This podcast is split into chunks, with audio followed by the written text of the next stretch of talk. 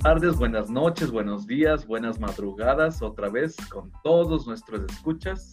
Eh, estamos grabando desde Ecuador, en este pequeño canal que he creado, pues para conversar temas que son de negocios, de emprendimiento y cosas de la vida realmente. No todo la, en estos tiempos que estamos viviendo, pues es, hay que estar muy serios, sino hay que también tratar de buscar un poco la parte humana y esa clase, y hablando de esa parte humana, eh, tengo el gran agrado de, contar ahora pues con un gran amigo, hermano, un excelente profesional que lo conozco ya de mucho tiempo, años.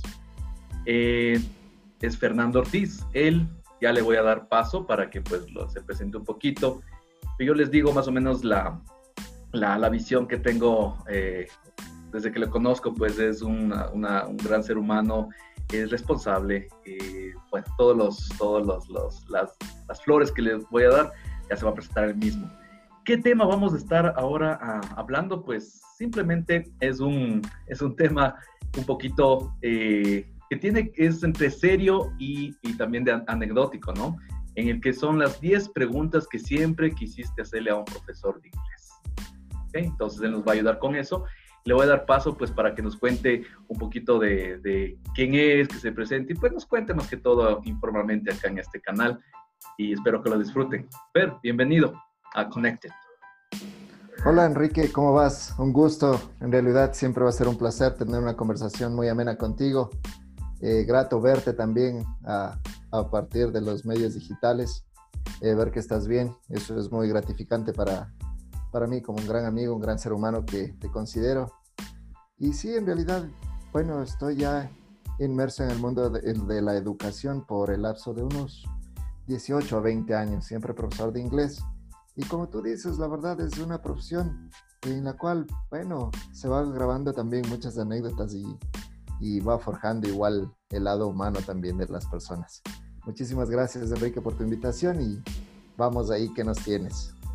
Ok, perfecto, Fer. Bueno, eh, antes de empezar con, pues, con este, este cuestionario y estas preguntitas que las he recogido de, alumnos, de amigos, de familiares, eh, cuéntanos un poquito primero, bueno, en qué, en qué universidad estás eh, enseñando, impartiendo tus clases y un poquito de, tu, de las hobbies que, que tengas, no sé, cuéntanos un poquito de ti. Eh, bueno, sí, Enrique, como te decía, yo eh, apenas terminé prácticamente eh, la educación nivel medio del colegio. Me interesé bastante por el aprendizaje del idioma inglés. Y a partir de ahí, en una de mis, de mis capacitaciones donde yo estudiaba, me dieron la oportunidad de algún día un profesor, en realidad yo era estudiante de este instituto, y un profesor de un nivel básico faltó ese día. Así que entró, de, entró el el director, me acuerdo del instituto, y le dice a, mi profesora, le dice, ¿sabes qué? Faltó tal profe, préstame un estudiante tuyo avanzado. La profe regresó a ver, estábamos tres, tres estudiantes, la verdad, avanzados. Y la profe me dice, Fernando, ¿tú puedes ayudarnos? Y yo me acerqué, le digo, ¿qué pasó, profe? ¿Qué le puedo ayudar? Ya sabes qué? faltó un profesor, dice, y no sé si tú nos podrías ayudar. Le digo, pero profe, yo soy estudiante. Dice, sí, pero eres el estudiante más avanzado es un nivel básico, dice, ¿qué te parece? Dale, ayúdanos. Y yo, bueno, de hecho, y, fue mi primera, mi primera clase, fue la anecdótica, la verdad, no sabía cómo, cómo entrarle en sí a la clase, pero salí contento y la verdad los muchachos salieron entusiasmados a tal punto que cuando se terminó mi clase, eh, fueron a hablar con el director, de hecho, que querían el resto de clases conmigo, terminar el nivel. Así que llegué a un, a un acuerdo eh, estudié gratuito en el resto, en el instituto, el resto de niveles, pero obviamente compensaba dando clases a los niveles básicos. Y desde ahí en realidad me involucré con la educación. Pasé a colegios nombrados del Valle de los Chillos, colegios nombrados muy importantes acá en, en la ciudad de Quito. Eh, tuve la oportunidad también ser de ser director de idiomas de, de un instituto también de, de nivel medio superior y ahora estoy trabajando, bueno, por, por, obviamente por ciertas razones, no te doy el nombre de la institución, pero es una universidad renombrada acá del país. Ok, perfecto, muy bien, muy bien, chévere. Ok, entonces a, a lo que vinimos, como dicen, ¿no es cierto? hemos preparado, pues he preparado, mejor dicho, una par de, eh, unas 10 preguntitas acerca de lo que siempre pues la gente y los estudiantes y toda la, el, tienen, tienen esa, esa duda pues de, de, cómo es el mundo de dar clase, especialmente en otro idioma. Si muchas veces pues los docentes eh, tenemos, más que todo dificultad en enseñar algo pues en nuestro idioma natal, peor en otro idioma. Entonces vamos a ver eh, cómo, cómo, cómo respondes a estas preguntas y a ver si nos, nos divertimos un poco y también la gente pues se divierte y, nos escribe luego. A ver, la primera sería, Em, ¿Alguna vez te han entrado ganas de pegar a un alumno? Sobre todo cuando no entiende. no, no, no, en realidad es, bueno, esta, esta profesión la verdad requiere mucha paciencia, la verdad, mucha paciencia. Hay veces que, que sí, en ese sentido sientes que sí, se te remueve todo por adentro, pero no, puedes hacer nada, ¿no? O sea, lo único que a veces te sale es una sonrisa, pero quizás es una sonrisa media, media remordida. Y te toca darle de nuevo, ¿no? Te toca repetir de nuevo. Pero no, dando gracias a Dios, bueno, alguna vez tuve un problema, un, inconveniente con un estudiante que se portó bastante altanero, la verdad, bastante. En eso me iba a referir, por ejemplo, en estos casos. ¿Qué, qué ha pasado? a, nivel, a nivel superior, en realidad, eh, sí te pones a pensar, ¿no? Porque, eh, claro, eres también un ser humano y que, que te ofendan de esa manera también, eh, también te golpea el lado humano. O sea, no porque eres el profesor tienes que estar como si fueras una pared. Digamos, aguantando todo lo, que, lo que te dicen. Y además, si, si ya se dirigió conmigo en unas palabras soeces, yo hubiese tenido que responder. Pero la verdad, dando gracias a Dios, no, no, no llegó a mayores. Simplemente yo, yo le quedé viendo de tal manera que él creo que sintió lo que yo hubiese hecho y, y la verdad solo bajó su mirada y se retiró nada más. Pero en realidad doy gracias a Dios que no haya pasado a mayores porque en realidad no, no, no es saludable, ¿no? Así es. O sea, es uno de los, de los casos así que más anecdóticos que recuerdes. De sí, y precisamente. Eh, sí, sí, ese es el que, que más recuerdo. Eh, pero lo bueno de esto es que eh, cuando, bueno, se terminó la clase, bajaba a un piso a un piso más y me encuentro nuevamente con él y otra vez me quedó viendo de una manera desafiante. Y le volví a plantar la mirada y bueno, se acabó. Pero las dos semanas, te cuento las dos semanas, yo bajaba para el bar y, le encuentro al estudiante solito, la verdad. Estuvimos solitos, solitos en, una, en, unos, eh, en unas gradas. Y yo le veo a lo lejos, digo, me toca pasar de nuevo por ahí, está este muchacho. Pasé, ¿no? Pasé y cuando yo pasaba por al lado me dice, profe, y le regreso, le digo, sí, señor. Y se para y me dice, en realidad quiero pedirle disculpas. Y yo, así ahí se bajó el alma nuevamente. Tú estabas ya cuadrándote un poco. claro, le digo, no, Andrés, Andrés se llamaba, le digo, no, Andrés, ¿te das cuenta? Le digo, ¿te das cuenta de lo, lo que se pudo haber llegado? Sí, sí, sí, profe, en realidad por eso le, di, le pido mil disculpas, yo noté bien, dice, y la verdad es usted un caballero le di la mano, le dije, no, Andrés, tranquilo, no pasa nada y eh, no, no pasa nada, la vida sigue. Así que después yo ya le veía el resto de semestres y dije, teacher, yo qué fue Andrés, ¿cómo vas? Ah, nunca más, no, no pasó nada. Amigos. Es, es, muy bueno, es muy gratificante a veces entender esta clase de cosas que nos suceden, ¿no? De que eh, todo se, se, logra de cierta manera con la, comunicándose, porque pues si se llega violencia, genera violencia, totalmente de acuerdo contigo. Obviamente, el eje, el, el, eje principal de esto es la, la, comunicación y el respeto, sobre todo, ¿no? Así el mismo respeto que, que, tú esperas, el que obviamente tienes que, que dar a tus estudiantes. Ok, perfecto. Movámonos a la segunda pregunta. Eh, para empezar, dice, a ver, ¿te ha dado risa de pronto o la pronunciación de alguno de tus estudiantes? Eh, bueno, bueno, a veces por lo que, por lo que de pronto, o por lo que de pronto quizás quieren decir y, se escucha algo tal vez gracioso, ¿no? Pero obviamente como profesional, bueno, quizás te sonríes por la, palabra que les puede salir, digamos, eh, pero no, son, son aprendices y obviamente hay que, estamos para, para enseñarles. Y, y, de eso, la verdad, de la parte de la burla es lo que los chicos tienen miedo a expresarse. Ajá.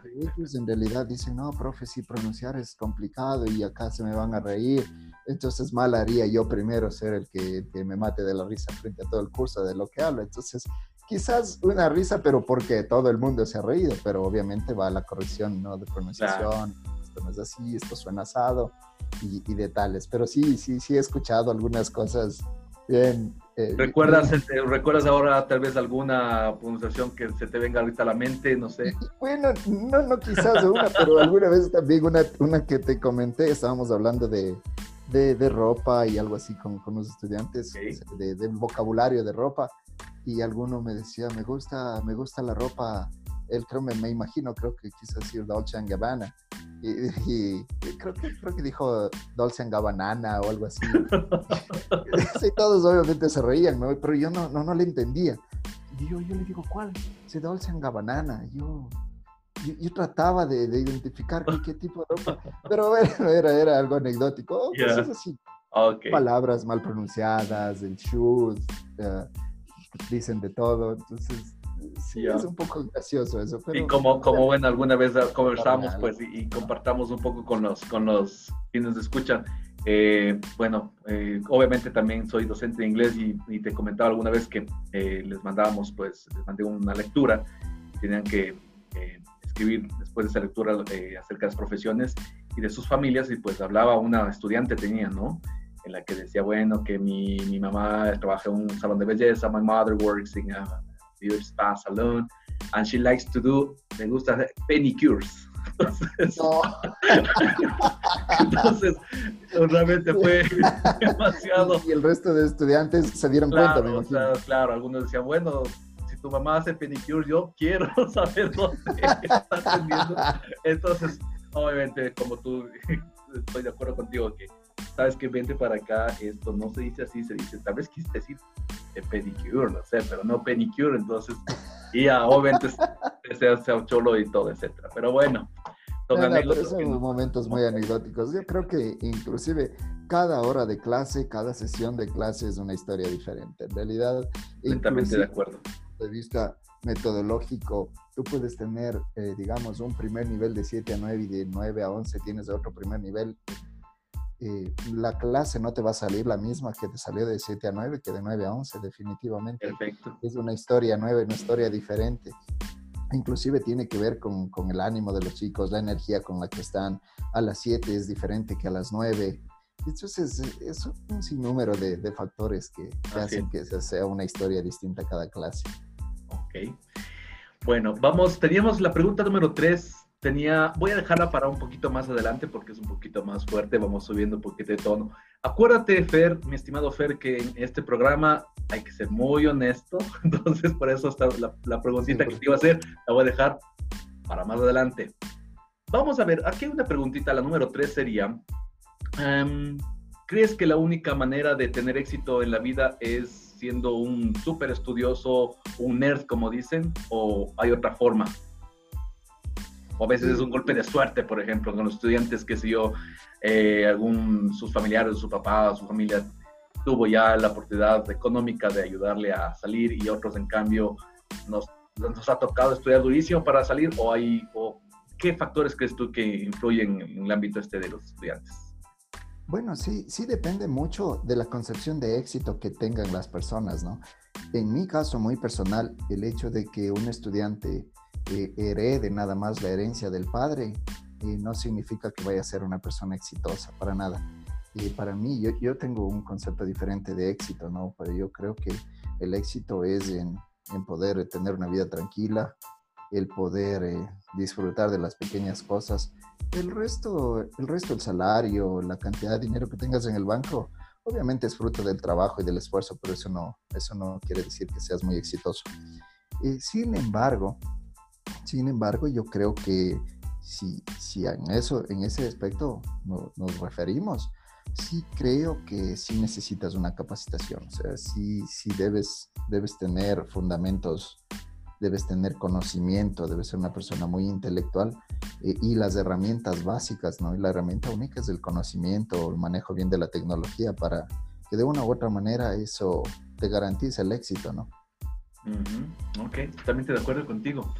Pasemos a una, a una, a ver, vamos el número, la cuarta pregunta. Eh, ¿Qué crees tú que es lo peor del sistema educativo actual? En este caso, pues fijémonos en, nuestro país, Ecuador, eh, que por cierto, aprovecho para eh, mencionar la fecha y la hora en la que estamos grabando esto para que quede grabado en la historia del mundo.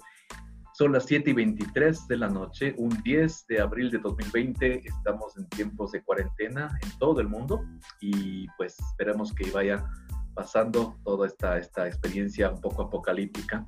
Entonces, eh, ¿qué crees tú, incluido pues en la coyuntura en la que estamos de educación virtual, profesores online, eh, qué competencias y cómo, cómo le ves tú el sistema eh, educativo actual? Yo creo que es un tema, un tema bastante complejo. Hagamos, esto podremos dividirlo en dos partes, ¿no? Uno, antes de lo que nos, nos los docentes tengamos esa obligación de saltar a la educación virtual y el después, ¿no? Yo creo que eh, si corremos un poquito antes, y, no mucho, unos, unos seis meses, ¿verdad? Eh, antes de que empiece todo esto, este problema que el mundo lastimosamente está atravesando, seamos conscientes de que en realidad en el país eh, siempre pasó algo, algo en el aspecto educativo. Y, ahora estamos pagando el precio de esto, ¿no? las personas simplemente no les da la gana de obedecer ni de acatar las leyes y eso es parte de un sistema educativo mal, mal cimentado, ¿no? Yo creo que eh, es algo tan primordial como la, la enseñanza en casa, el respeto, los valores, todo eso, son los que ahora nos están faltando y por eso estamos ahora como estamos. Y lastimosamente, por otro lado, yo creo que la educación se ha convertido nada más que, en un negocio increíble y que obviamente las directrices no están dadas por, el ver el, por ver el producto en sí de los estudiantes, qué tipo de estudiantes quieren dar a la sociedad, sino que al contrario, a mí me parece que se toman directrices por el hecho de que cuál, es el beneficio que yo voy a tener a partir de este grupo de personas. Bueno, quizás no en todos los casos, ¿no? Obviamente hay educación, en la educación particular también habrá muchas excepciones que sí buscan la excelencia en realidad, eh, pero en realidad otras sí hay mucho que desear. Y pues post la pandemia yo creo que el mundo, bueno, ahora en sí los docentes como tal nunca estuvieron preparados para la educación virtual es muy, es muy fácil darte cuenta ahora, ver profesores, ver profesores de, escuela, de colegio, que les pone de cabeza un programa como Zoom, un programa como Teams, un programa eh, como WebEx. no saben por dónde empezar, no saben cómo organizar una reunión, no se puede cargar cuestionarios online. Y eso nosotros, esas eran competencias, perdón, esas eran competencias que nosotros de una u otra manera debíamos, teníamos la obligación moral y profesional de manejarlos o al menos tener un 30, 40% de conocimiento general. Tener noción, realmente, tener noción. General, noción, como para nosotros defendernos. Entonces, imagínate cómo está ahora la, educación. Imagínate cómo va a ser posible eh, los niños de escuelas fiscales, por ejemplo, en el sector primario, cómo van a tener acceso a una capacitación por, por, digamos, por Zoom, una capacitación virtual.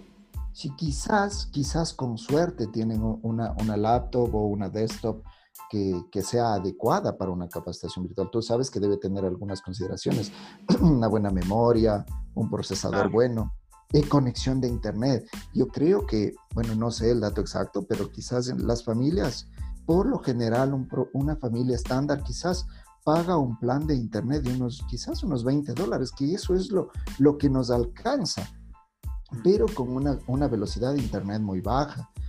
Eh, no se puede cargar ni descargar archivos como a los docentes nos gustaría y, y, la verdad no les podemos culpar porque nosotros, inclusive nosotros tenemos esos inconvenientes también y tal vez hacemos el esfuerzo por ahora subir un poco, digamos, subamos un poco más el plan del Internet porque esto no me alcanza. Yo pago un poco más, pero aún así no es suficiente. Pero imagínate también los otros sectores eh, no pueden tener acceso a todas estas herramientas que deberíamos tener para el acceso virtual. Así que yo creo que va a ser una gran lección todo esto para los docentes, para, para un tiempo futuro de que eh, nos toca, aparte de que esto está siendo una enseñanza terrible en todos los sentidos para el ser humano, pero para los docentes tendrán que capacitarse, tendremos que capacitarnos y ajustarnos aún más a la demanda tecnológica que vamos a necesitar en el futuro. Mayores competencias, mayores, uh, mayor adquisición de, de todo el manejo de las redes de, de, plataformas educativas que tenemos y están disponibles ahora, ¿cierto? Eh, ok, perfecto. Vámonos. Y, obviamente, Enrique, disculpa que te corte, no solo, no solo estamos hablando de ese tipo de recursos, sino que también de metodologías, porque eh, uno completamente distinto, claro. Uno que en la experiencia que tiene, bueno, sabe cómo pararse al frente de una clase de 50, 60 estudiantes también, pero sabes la, metodología y lo manejas de, de buena manera, coges esos grupos, te acercas, trabajas, pero la metodología para trabajar también de una manera virtual es diferente. O sea que no solo necesitamos todos los recursos, como te mencionaba, un buen internet, un buen computador, sino que los conocimientos metodológicos en sí para llegar adecuadamente con el conocimiento a los estudiantes. Completamente de acuerdo. Ok, muy bien. Em, vamos a una cuarta pregunta. Eh, ¿Hay algo que te gustaría enseñar, pero no puedes? Que me encantaría enseñar, pero no puedo. Quizás eh, sí, hay algunas cosas. Bueno, yo creo que por el hecho de ser docente, sí, siempre dejo, eh, creo que me jacto de que sí, sí soy solidario, la verdad, porque un docente no puede ser egoísta. Un docente todo lo que sabe quiere compartirlo, quiere, porque ya tienen la sangre, porque eso es innato ya. En el docente todo lo que aprendes no te cuesta develar los secretos o develar cómo se puede hacer tal o cual cosa sí, me gustaría enseñar algunas cosas, tengo algunas, algunas otras habilidades, dando gracias a Dios.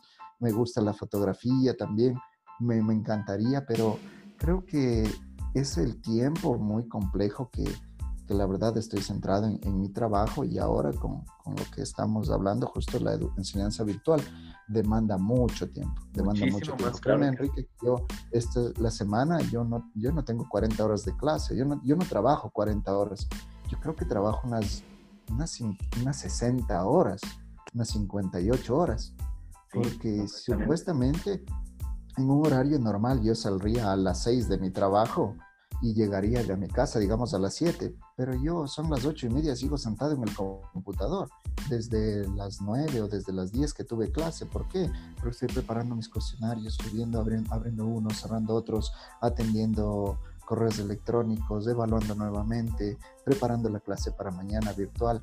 Entonces es mucho más demandante. Es Ahora súper complicado. Ajá, así que bueno, creo que por ese lado no, no, se, no se me va a dar.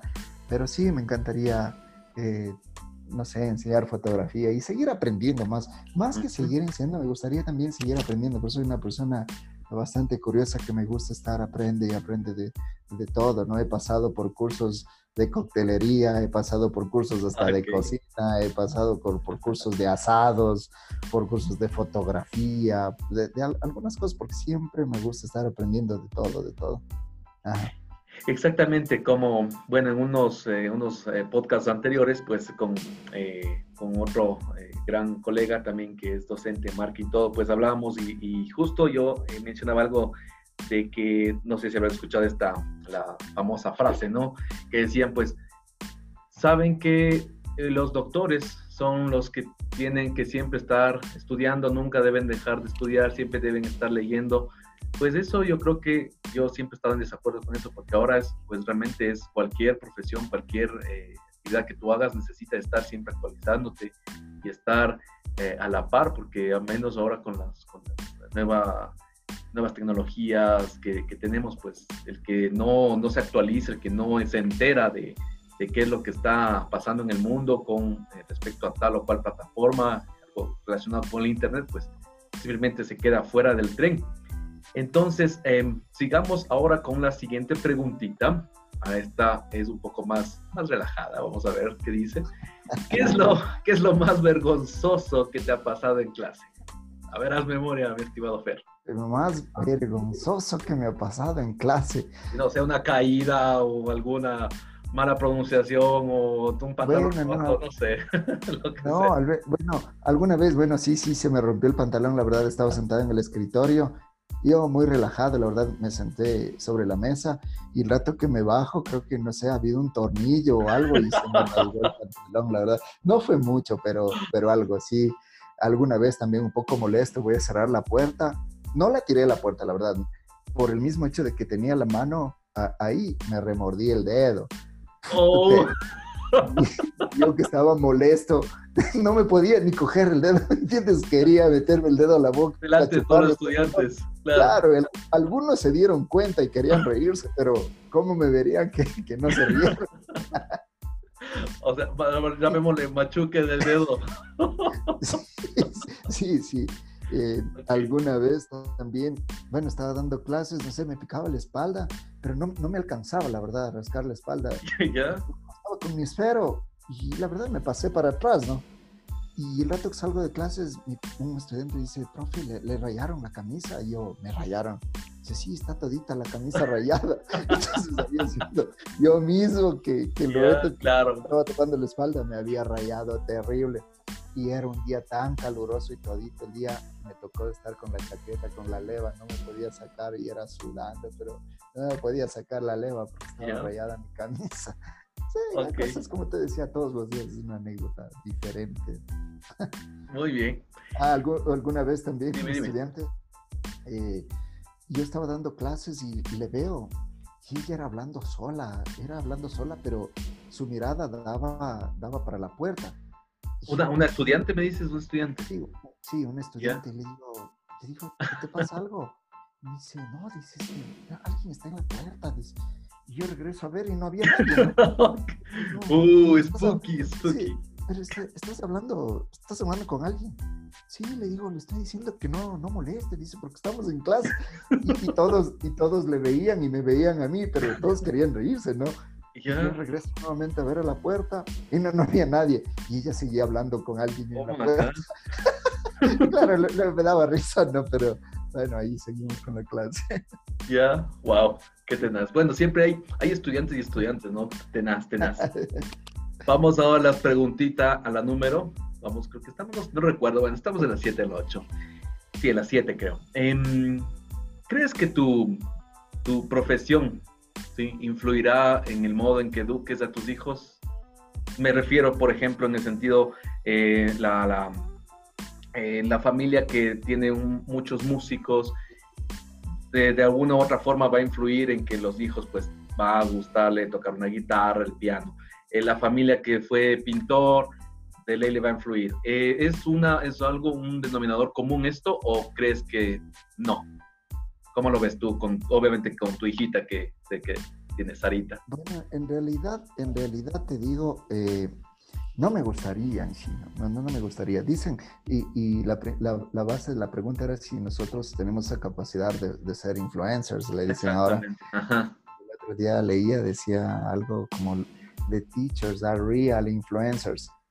Pero bueno, eso quisiera ser un, un buen o una buena persona que puede influenciar en la sociedad en sí para, la búsqueda de la sabiduría, ¿no? de la verdad, del conocimiento. Pero como que no me gustaría dejar ese legado a, mi hija, ¿no? Y el otro día yo estaba calificando, yo estaba calificando algunas, algunas evaluaciones acá en mi casa y mi hija me dice, puede ir a calificar? Le digo, no, mi hija, le digo, porque eh, no, esto necesito concentración. Si yo quisiera ser profe, te juro que, se me va No, a lo que te no, metes. Mi amor, le digo, le digo, no, no, no, la verdad, le digo, si ves, le digo, ¿cómo estoy? Aparte de que yo salgo de casa a 5 de la mañana, a veces llego, tú ya estás hasta dormida, y estando yo en casa aún tengo que seguir trabajando con algunas cosas, le digo, no te puedo dar mucho tiempo a ti y le digo, me da mucha pena no poder dar tiempo. Sábados inclusive tengo clases los sábados, y, pero también es terrible, ¿no? Un fin de semana igual tienes clases o tienes un día libre entre semana, pero, pero tu familia está trabajando. Entonces, ¿de qué te sirve un, día entre semana también libre? Así es. Así que, por ejemplo, yo le decía, no, mija, si yo estoy trabajando y le estoy dando duro a esto, es para que tengas una profesión diferente. Nunca le dije una mejor, que no le puedo decir a ella es, lo mejor o lo peor. O sea, pero sí me gustaría que tengas una profesión diferente o inclusive le decía, yo no quiero que tengas una profesión y trabajes para alguien, sino que tú trabajes para ti mismo, que tengas tu, tu empresa, que, Ah, que, un- que un seas emprendimiento. otra cosa. Entonces le decía, yo estoy trabajando duro para, para que tengas algo más, obviamente, y ahí va la- una de las preguntas que me decías, es, el legado que le puedo dejar es, es una buena educación y de ahí obviamente ella ya sabrá cómo buscar su éxito. Propia lo que decisión. yo le puedo dejar es la educación. La educación. Ahora de que siga mis pasos, no, me gustaría mucho porque tú sabes también como docente es muy sacrificada la, la labor, el- los almuerzos nunca son a una hora puntual, los desayunos nunca, a veces no meriendas, y, y- e inclusive eso acarrea enfermedades, que bueno, uno no quiere eso para, para los hijos. ¿no? Así es, completamente de acuerdo. Uno está bancando esto ahora, y obviamente uno busca el bienestar de los suyos. Completamente de acuerdo contigo. Fer, vamos a la pregunta, la más honesta de todo el grupo de preguntas.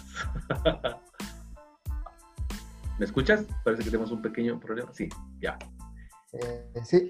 Ya. sí, ¿Alguna sí. vez has tenido, y esta, bueno, esta, eh, oh, te- te les- a todos los que nos escuchan, esta pregunta, pues recibí algunos comentarios y, y de hecho me estaban, me presionaron a que pregunte, pero es que ya que estás en esta onda de que cuáles son las preguntas que, pod- que nunca podemos hacer a un profesor, tienes que hacerle a Enrique. Entonces dije, está bien, no hay problema. Y dice, ¿alguna vez has tenido fantasías con una alumna?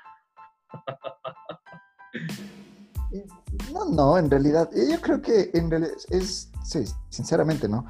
Ya. No, porque marcas obviamente, claro, la diferencia entre lo que es ser el profesional y, y obviamente el producto que tienes al frente, ¿no? Entonces, eh, no, y es muy lastimoso eh, siempre escuchar que hay escándalos de este tipo en el ámbito educativo y, y cosas así.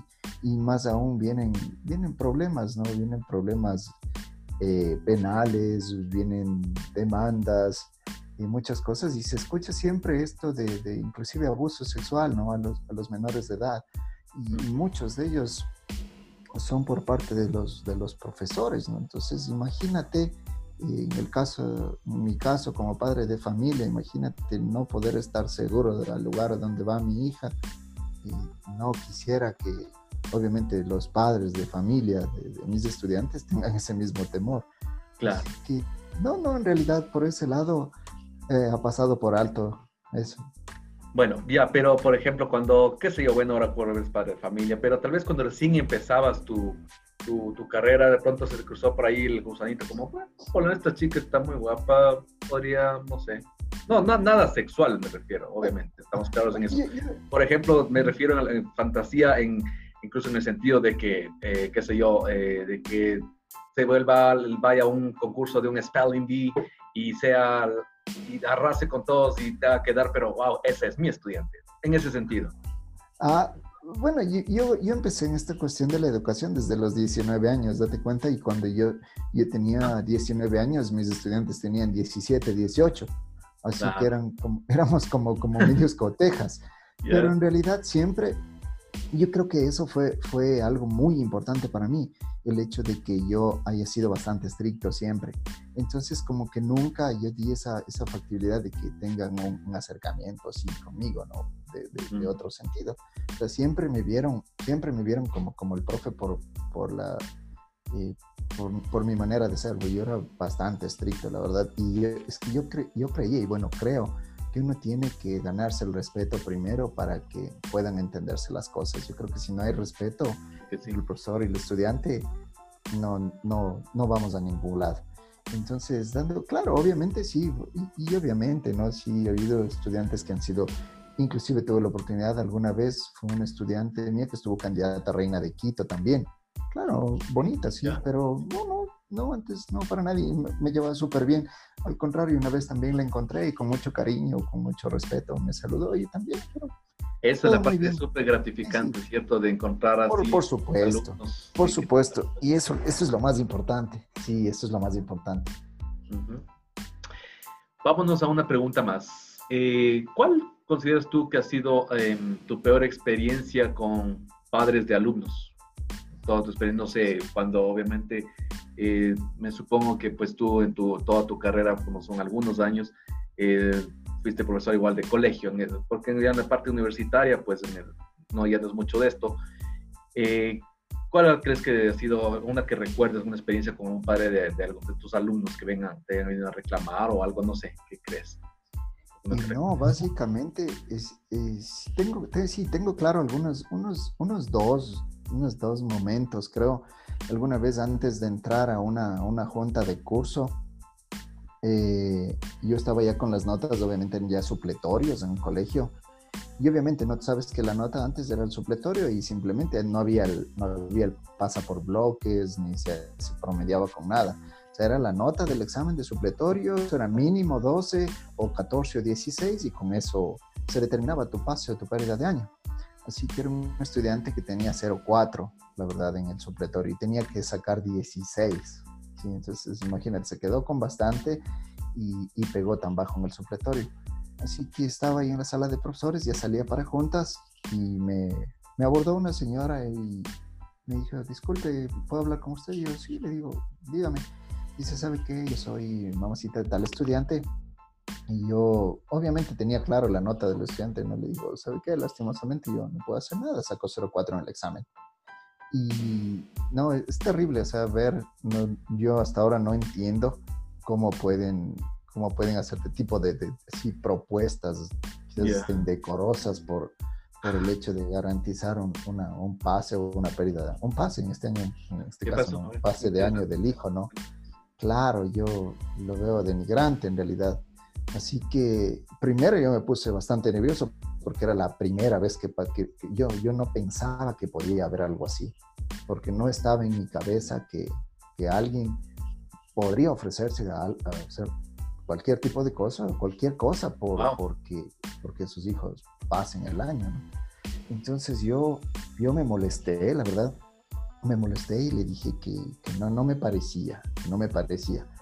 Así que yo dije que por favor me permita seguir. Yo seguía la junta de curso y en la junta de curso me enteré que también había pasado lo mismo, la misma señora con el profesor de física y la misma señora con el profesor de química. Wow. Y, los docentes obviamente ya eran mucho más experimentados. Yo, yo tenía 20 años creo. Ellos ya tenían, o sea, unos 50 quizás ellos bastante molestos denunciaron eh, a las autoridades que cómo iba a ser posible que, que se dé este tipo de cosas. Y les había hecho creo que la misma propuesta a los docentes, a los dos profes de física y de química, me parece. Entonces ahí yo también, como era jovencito, también les dije que sí, que había pasado lo mismo conmigo.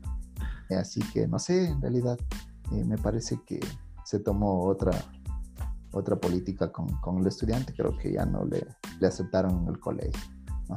Definitivamente sí he estado media, media rara esa, esa experiencia con, tu, con, con la madrecita de familia. De nada. Sí, pero así, mismo, pero así mismo alguna vez también salía de juntas de curso y en realidad al a, salí un estudiante X perdió el año y atrás me seguía el padre de familia en una camioneta doble cabina, creo que me quería hacer accidentar en, en, la, en, la, en, la, nueva vía. Yo vivía así, ya era vivo el profesor del colegio. Pero me fue insultando todo el camino, me rebasó y me tiró el carro. Si yo no freno, la verdad, me manda al abismo. Imagínate. Eso tiene mucho que ver con la, con la última, realmente la pregunta que, que tenía, que es, em, ¿qué es lo más duro de ser profesor, Fer, en toda tu experiencia? ¿Qué podrías decir que es lo más duro? Y lo más duro, creo que algo, algo te mencionaba, los horarios, por ejemplo. Creo que los horarios eh, muchas veces, y yo creo que, bueno, el cuerpo sí necesita, uno sí necesita adecuarse a un, a un estilo de, de, de horario, a un estilo de vida, ¿no? Como te decía, hay horarios que puedes desayunar, hay horarios que no puedes desayunar, hay horarios que te alcanza a almorzar a la hora normal, hay horarios que tienes que almorzar a las 12, hay horarios que no puedes merendar, hay horarios que merienda, te toca merendar a las seis. Eso totalmente corroboro también, claro que sí, Claro. Hay veces que tú entras a las 7 de la mañana y sales, digamos, 6 de la tarde, está bien. Pero hay veces que entras 11 de, 11 de la mañana y sales 10 de la noche. Entonces, y eso va variando cada semestre. Así que el cuerpo, me imagino que es, es un golpe también para el cuerpo. Va desgastando completamente. Claro, totalmente. Por eso yo me, yo me he dado cuenta que muchos de los docentes que ya han sido jubilados terminan con cáncer al estómago.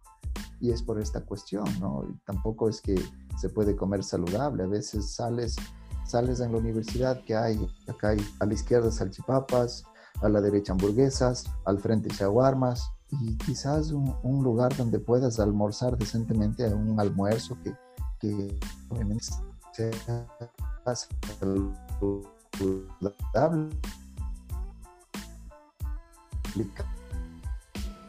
¿Me entiendes? Entonces, yo creo que es complejo. De ahí sí, la docencia es una profesión muy riquísima, yo la disfruto mucho, eh, soy parte, la siento en el alma y, estoy muy contento con, lo que hago.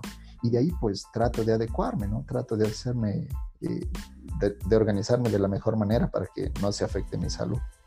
Perfecto, muy bien. Eh, mi estimado Fer, vamos finalizando esta súper entrevista. Realmente me encanta, me encanta toda la, la las, las, respuestas que has dado. Eh, hemos aprendido muchísimo, espero igual que les haya agradado a todos los, los, que nos escuchan.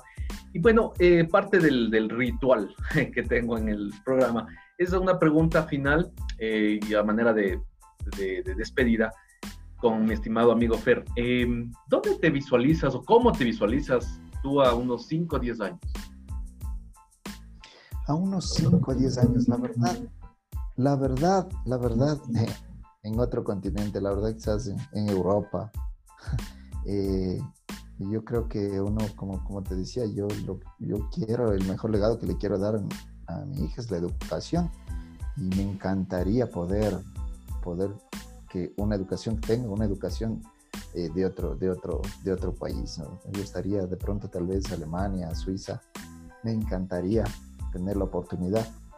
Y pero toda la vida no me veo adolescente, la verdad, Enrique, porque uno tiene fuerzas, pero se van agotando, no se van desgastando y siempre está rondándome la idea en la cabeza de, de algo diferente. Y si tengo que hacer la docencia, está bien, me, encanta, pero no con la misma exigencia que lo estoy dando en mis mejores años. Claro, ok, muy bien. Tengo que darlo tal vez a medio tiempo, pero con algo mucho más, de una manera un poco más relajada, porque de pronto tendría algo más en que apoyarme económicamente. Como te decía, igual, eh, para mí el éxito no está basado en, cuántos ceros tienen mi cuenta, sino cuán feliz y cuánto puedo sonreír con mi gente, que me vean bien y, ver que están bien también. Eso es muy gratificante. Perfecto, con esas palabras nos estamos despidiendo y pues damos un mini mensaje súper cortito porque el tiempo te, igual se nos acaba. Eh, ¿Qué opinas de, este, nueva, este nuevo proyecto que estamos, pues estoy acá emprendiendo con estas entrevistas a, eh, de, todo ámbito? Y, tus deseos. No, Enrique, no, primero quiero felicitarte porque siempre, siempre estás en algo nuevo, siempre estás en algo novedoso, siempre estás colgado en lo que es la tecnología. Es muy enriquecedor también el que tengas la oportunidad de demostrar a, todas las personas que escuchan eh, realidades diferentes. Eh, directrices de otras personas, puntos de vista distintos. Y yo creo que eso es muy enriquecedor para todas las personas. En realidad te felicito, siempre estás una persona que está echada para adelante, como te he dicho, siempre o estás en la música o estás en, en tecnología o si estás en emprendimientos o estás en un negocio, estás en la educación. Yo a veces digo, este man, ¿cómo tiene tanto tiempo para hacer tantas cosas? Pero Desocupado. Entiendo, no, no, entiendo cuando te quiero escribir algo, así sea una de la mañana, vos vas a estar en línea, así que entiendo, entiendo por qué es, no duermes. Pero eso, eso, es muy bueno. En realidad te felicito por este proyecto, que te vaya súper bien. Y, nada, todas las personas, aunque puede ser, eh, sonar trollado, quedémonos en casa, la verdad no nos cuesta mucho. Y me da mucha pena ver cómo, cómo no bajamos la curva de, de, los contagiados. Sí, sigue subiendo más, increíble. Y simplemente es la gente que no entiende, ¿no? Pero tratemos de entender también, hay realidades y realidades, siempre hay personas que viven del día, del comercio, del día a día, pero bueno, protéjase, cuídense. Eh, y, bueno, los que podemos y tenemos esa bendición de poder estar, quedémonos en casa, que, que ya esto va a pasar. Y, en realidad, con, con, la bendición de Dios, yo creo que vamos a salir adelante y, y, el mundo tiene que cambiar. A partir de ahora, el mundo tiene que cambiar. tengo la oportunidad de conversar con amigos y se ven muy agobiados, les digo, no, esto es una época de enseñanza. Así, que aprendamos lo que más podamos en esta época, porque de aquí cuando salgamos, el mundo ya no será el mismo. Nosotros somos seres que van a evolución y nosotros tenemos que seguir creciendo. Intelectualmente tenemos que cambiar nuestro chip espiritual, moral, y ojalá sea esto una gran lección para la humanidad.